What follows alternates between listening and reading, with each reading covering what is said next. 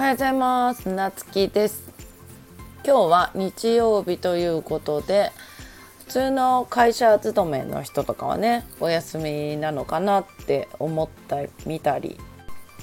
フリーでされてる方はねお仕事の方もいるのかなと思ってみたり。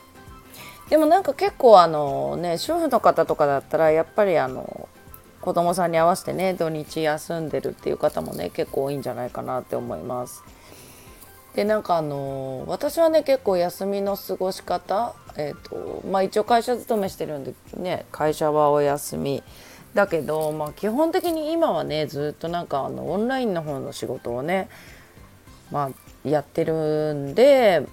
まあそっちはね一日のうちにまあ丸一日何もしないっていうことはまあまずないんですよね。まあ、SNS 更新したりとか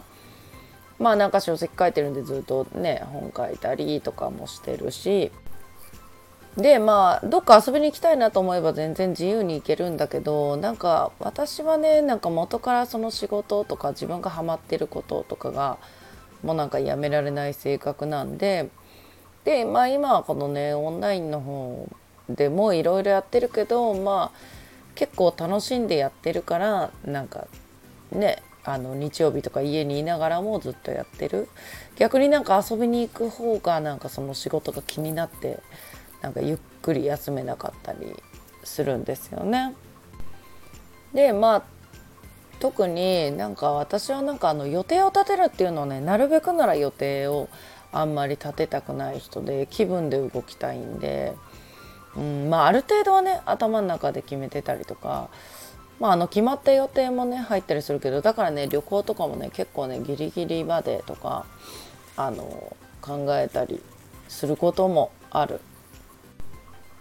なんか本当はあの休日とかねちゃんと決めて取った方があのいいよみたいなことをね結構言う人もいると思うんだけどまあでもあのねマッサージ行ったりとかなんかそのちょっとドライブ行ったりとかその息抜き程度はねしたりしてるんで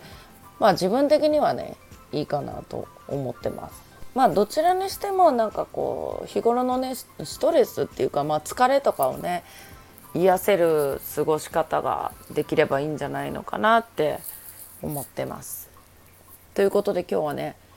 あんまり内容が薄い休日の過ごし方についてお話してみました。それではまたお会いしましょう。